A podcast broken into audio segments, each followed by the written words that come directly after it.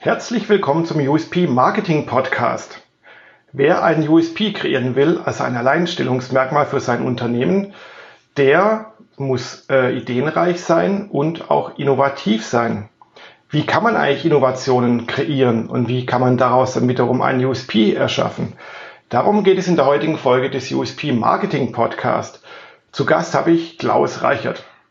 Klaus, stell dich doch mal ganz kurz vor, wer bist du und was machst du? Hallo, danke Jürgen für die Einladung. Mein Name ist Klaus Reichert. Ich bin Innovationscoach in Baden-Württemberg.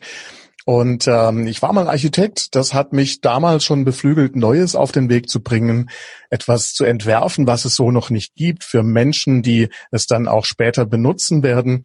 Und äh, das habe ich so mit der Zeit eben abgewandelt und bin vom Architekten, habe mich dann gewandelt zum eben heute Innovationscoach mit vielen, vielen Zwischenstufen und einer Entwicklung, die ganz sicher auch nach einer Art MVP-Vorgehen ähm, abgelaufen ist.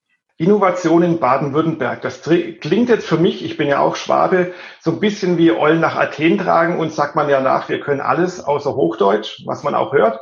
Ähm, ist das so? War das bei dir auch so, als du mit deinem Business gestartet bist, dass du auf Widerstände gestoßen bist, weil es hieß, ey, wir können doch schon alles, wir brauchen keinen Innovationscoach? Ja, weiß, das ist halt und so. ich kann es nicht mehr richtig. Ich habe es mal gekonnt und dann war ich ein Jahr in Amerika und habe tatsächlich meinen Dialekt verlernt. Der war dann weg hinterher. Ähm, ja, das, ähm, das Schwierige in dem Zusammenhang oder die Herausforderung ist natürlich die, ähm, aber das haben wir eigentlich in allen Bereichen, wenn es darum geht, eine Leistung anzubieten oder ein Produkt ist. Wir müssen die richtigen Menschen dazu finden, äh, die in zum richtigen Zeitpunkt sozusagen erreicht werden müssen. Äh, das ist ganz normal. Das ist, das gilt für alles andere auch. Äh, hier ist die kleine Herausforderung, die, äh, dass ich es mit Menschen zu tun habe, die am Anfang der Innovationskurve stehen. Und das sind je nach Definition zwischen zweieinhalb und äh, circa 17 Prozent, 20 Prozent aller Menschen, die überhaupt fähig sind, bereit sind, etwas Neues äh, anzufangen, etwas Neues auszuprobieren ähm, und dafür dann auch eben gesprächsbereit sein müssen in dem Moment, in dem sie Begleitung brauchen. Bist du in deinem Feld äh, was Besonderes? Gibt es viele Innovationscoaches in Deutschland oder in Baden-Württemberg? Gute Frage. Ich glaube, das hat was mit der Definition auch zu tun mein Angebot oder meine Weltsicht ist eigentlich nicht, dass ich es besser weiß wie viele andere. Natürlich weiß ich es besser. ähm, aber aber das hilft mir nichts. Das hilft auch dem Projekt nichts oder der, der Fragestellung nichts. Es hat überhaupt keinen Sinn, äh, irgendwie eine groß in, eine, in einen, einen Beratungsprozess, in einen Coachingprozess einzusteigen, ähm, wenn die Menschen, die es tun, die die Ideen dazu haben, die das dann umsetzen wollen, wenn die nicht mitgenommen sind, wenn äh, von denen sozusagen nicht die Initiativen kommen, äh, wenn von denen nicht von vornherein mal die Bereitschaft da ist, äh, etwas zu bewegen. Man kann keinen Menschen bewegen, der eigentlich äh, sich nicht bewegen möchte. Und äh, jemand, der eben motiviert ist, der macht da ganz anders mit. So, und das heißt, für mich ist das jetzt, und es ist in Anführungszeichen eher eine Hilfe zur Selbsthilfe, ein Arbeiten mit den Menschen statt ein Vormachen oder ein Besserwissen. Ja, das bringt einfach nachhaltigere Ergebnisse. Aber ich stelle mir diesen Prozess unheimlich schwer vor, also für dich da jetzt in diese Unternehmen reinzukommen, weil ich behaupte mal, die meisten Unternehmen und auch Unternehmer haben so den Anspruch an sich selbst, wir sind doch innovativ, wir verstehen doch unseren Markt, wir verstehen doch unser Produkt, wir kriegen das erstmal selbst hin. Das kriegen natürlich nicht alle hin. Und dann ist so oft der nächste Schritt, ja, dann holen wir uns halt eine große Beratungsagentur irgendwie rein, so McKinsey und wie sie alle da draußen heißen. Aber wie kommen die dann auf dich als, äh, als One-Man-Show? Ja, gute Frage. Äh, natürlich erstmal der, der Grund, warum man sich jemand dazu nimmt, bedeutet doch, und zwar egal in welchem Feld, bedeutet doch, dass man bereit ist zu erkennen, dass man selbst Grenzen hat dass man weiß, dass es Dinge gibt, die man eben nicht weiß, äh, dass man weiß, dass es Dinge gibt da draußen auf der Welt, die einem das Leben leichter machen, die äh, vielleicht dazu beitragen, dass man etwas schneller, leichter, einfacher macht, wie man es eben bisher macht. Das ist die Grundvoraussetzung, warum ich jemanden mir suche, der mich begleitet bei einem wie auch immer genannten Weg. Hier haben wir es damit zu tun, dass wir etwas Neues, etwas Unbekanntes auch machen. Wir müssen uns etwas Unbekanntes wagen. Und da gibt's natürlich überhaupt eigentlich gar keine Sicherheit, an je nachdem an welchen welchem Punkt im, im Prozess wir da stehen.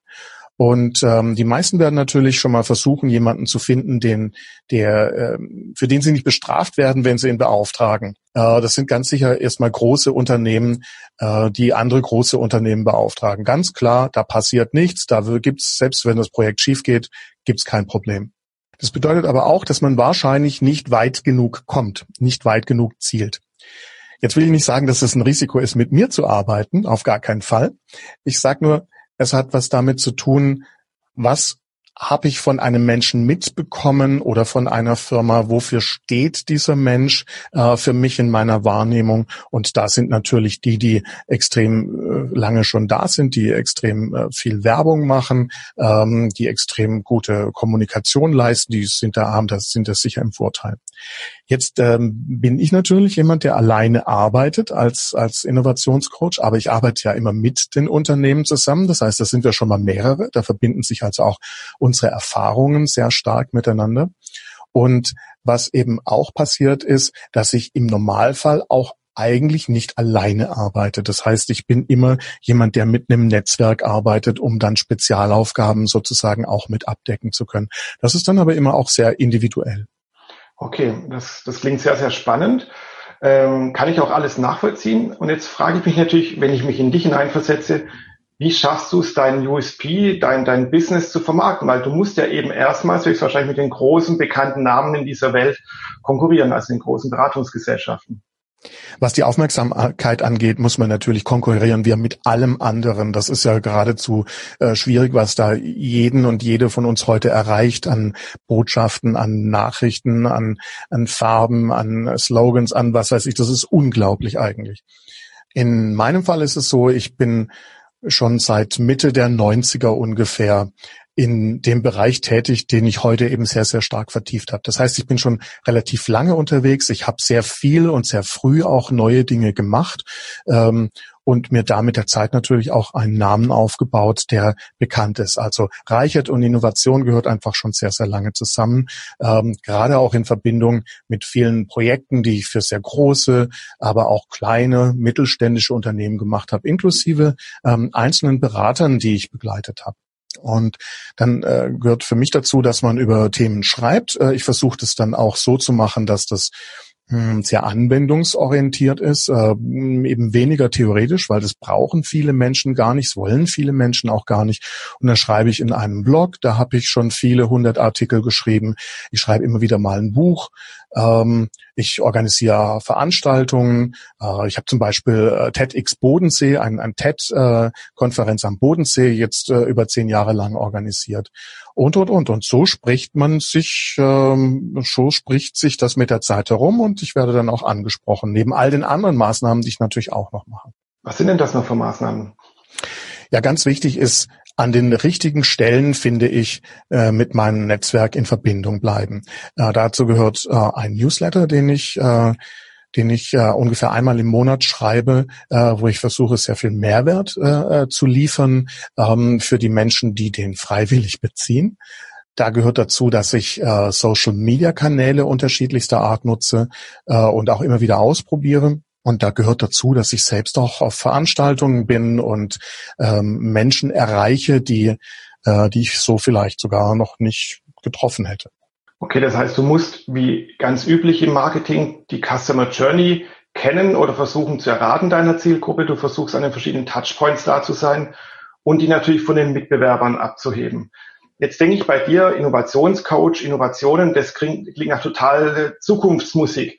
Bist du jemand, der mit dem Tesla durch die Gegend fährt, mit einem Flugtaxi schon herumgeflogen ist und andere Dinge macht, um einerseits sich fortzubilden und vorne mit dabei zu sein und andererseits natürlich auch Aufmerksamkeit zu generieren?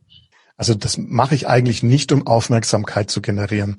Ähm, wichtig ist allerdings eben Neues auszuprobieren, Neues anzudenken, für Neues offen zu sein. Dazu gehört für mich erstmal, dass ich eine äh, F&E-Quote habe von selbst ungefähr 25 Prozent. Das ist ungefähr in dem Bereich, äh, das auch Nvidia hat äh, und viele andere sehr äh, bekannte ähm, forschungsorientierte Unternehmen, so dass ich also selbst in meinen Themen oder in neuen Themen natürlich auf dem Laufenden bin und häufig auch weit voraus. Hat nicht immer nur Vorteile, hat manchmal auch Nachteile. Ähm, das zweite ist, ich selbst probiere Dinge aus. Du hast das Thema Tesla angesprochen, mache ich auch immer wieder. Ich bin allerdings auch auf Nachhaltigkeit aus. Das heißt, ich kaufe nicht laufend etwas Neues, sondern wenn, dann probiere ich das aus, indem ich das miete. Ein Auto ist ein viel zu langwährendes Gut, als dass man es einfach so kauft, nutzt und mehr oder weniger wieder weggibt. Da ist dann natürlich, äh, sind so ein bisschen vielleicht auch zwei Seelen in meiner Brust, aber die Nachhaltigkeitsschiene überwiegt in jedem Falle das, das Nutzen, äh, das Ausprobieren vor dem Besitzen. Das heißt natürlich auch, wenn du viel ausprobierst, ähm, erforscht, liest, recherchierst, dann versuchst du immer am Ball der Zeit zu bleiben. Ähm, das heißt aber auch wahrscheinlich, vermute ich jetzt mal, dass natürlich der Klaus Reicher, das Business, das du darstellst, das du verkaufst, heute wahrscheinlich ganz anders ist wie noch vor zehn Jahren dein Profil, oder? Ja und nein. Die, was sich in jedem Fall gewandelt hat, sind ähm, Themen. Themen verändern sich jedes Jahr, alle zwei Jahre, alle fünf Jahre. Es gibt immer wieder Wellen. Und was sich auch verändert hat, ist natürlich die Art und Weise, wie ich etwas erbringe, wie ich Leistungen habe. Wenn ich vor zehn Jahren Workshops nur in Persona gemacht habe, alle Menschen im selben Raum, habe ich heute eben auch die Möglichkeit, die Workshops virtuell zu machen, remote zu machen. Oder wenn ein Coaching vor zehn Jahren immer persönlich zwei Personen, drei Personen im selben Raum war, bedeutet es heute, dass ich das sehr, sehr stark und fast zunehmend, äh, fast überwiegend äh, eben virtuell mache. Das sind Dinge, die gab es vor zehn Jahren unter Umständen oder Technologien, die gab es vor zehn Jahren unter Umständen schon, aber sie waren entweder nicht besonders leistungsfähig, die Qualität hat nicht gestimmt oder die Menschen haben es eben einfach auch noch nicht gekannt oder nicht benutzt. Wenn wir heute von Zoom sprechen, versteht das jeder. Äh, wenn wir vor einem Jahr noch von Zoom gesprochen haben und ich weiß noch, wie ich mir dann schwer getan habe, das zu beschreiben in auf meiner Webseite, weil mit mir kann man Zoom Sessions eben buchen direkt auf meiner Webseite, dann, dann ist das eben auch ein Unterschied, der in kurzer Zeit passiert ist. Ähm, grundsätzlich hat es natürlich was damit zu tun, dass ich vor zehn Jahren sicher nicht anders war, wie ich es heute bin. Außer dass ich natürlich mehr Erfahrung gewonnen habe und mehr Wissen dazu gewonnen habe. Aber diese Grundeinstellung von, hey, da kommt was Neues, schau es dir mal an, probier es mal aus, hab einen Blick dafür, lern dazu. Das ist etwas, was ich vor zehn Jahren und vor 20 Jahren genauso hatte. Okay, das heißt dann, vereinfacht gesagt, dein USP ist, hey, da kommt was Neues, ich zeig's dir, ich bring's dir bei, lass uns gemeinsam was Neues entwickeln. Oder wie würdest du jetzt dein USP so in ein, zwei, drei Sätzen beschreiben? Nein, mein USP, also schön, dass du darauf zurückkommst. Mein USP hat was damit zu tun, dass sich Innovatoren engagierte Unternehmer und Unternehmerinnen dabei begleite, sich weiterzuentwickeln und Zukunft einfach zu machen. Was steckt dahinter? Weiter denken, weiter in die Zukunft sozusagen etwas zu schauen, äh, zu überlegen, was passiert, was könnte passieren, wie möchte ich denn, dass es passiert, wie kann ich mich denn darauf vorbereiten, ist dabei ein ganz zentraler Punkt und das andere ist, das Ganze dann tatsächlich auch anzugehen und umzusetzen. Das ist äh, ein Prozess, ein Begleitungsprozess, der nicht bedeutet, dass ich immer alles gleich weiß oder besser weiß, aber und es ist sehr individuell jeweils das Vorgehen, etwas damit zu tun hat, dass wir Branchenerfahrung mit neuem Wissen und Vorgehensweisen kombinieren, meistens individuell kombinieren, um dann die entsprechenden Leistungen oder vielleicht auch Organisationsstrukturen eben zu generieren. Und damit dann ein Unternehmen, eine Organisation eben befähigen, die Menschen darin befähigen, eben etwas selbst machen zu können, nachdem sie diese Vorgehensweisen, diese Denkweisen, diese Tools kennengelernt und schätzen gelernt haben. Ja, das klingt spannend, sehr, sehr spannend. Also das helfen beim Helfen oder beim Helfen beim, beim Nachdenken, beim Weiterdenken, den Change-Prozess vielleicht auch anzustoßen. Ähm, das sind ja alles riesige Herausforderungen, die jetzt auch äh, gigantisch gefragt sind. Wir stecken mitten in der Digitalisierung, in Deutschland eher noch im Neuland. Ähm, das heißt, äh, vor dir stehen noch riesige, spannende, fantastische Herausforderungen, oder? Ja, ich glaube vor uns allen, denn ich habe es ja vorhin schon mal gesagt, das hat da nichts damit zu tun, dass nur ich etwas weiß oder wir als Berater oder als Coaches irgendetwas wissen. Das ist ein Bild, das, glaube ich, manchmal etwas überstrapaziert wird. Ähm, mir geht's mehr darum, dass wir Dinge erkennen, die sich verändern, die sich gerade verändern und dann das Beste für uns draus machen als Organisation, aber auch als einzelner Mensch. Also eine Geschäftsführerin zum Beispiel, die jetzt gerade das Unternehmen von ihren Eltern übernimmt, sich einarbeitet, die zum Beispiel nicht offen ist für das Nachdenken über ihre eigene Handlungsweise, über ihre eigene Innovationsstruktur, über ihre eigene Zukunftsstrategie, die sie selbst dann im Unternehmen einführen möchte, ist eben im Grunde zum Scheitern verurteilt. Das heißt also, dieser Mensch wenn der von vornherein sagt, Mensch, ich lasse mich da drauf ein, ich erkenne, dass es so ist und ich weiß, dass ich da weiße oder blinde Flecken habe, ähm, dann hat dieser Mensch begriffen, dass, wie soll ich sagen, die Zukunft Handel handhabbar ist.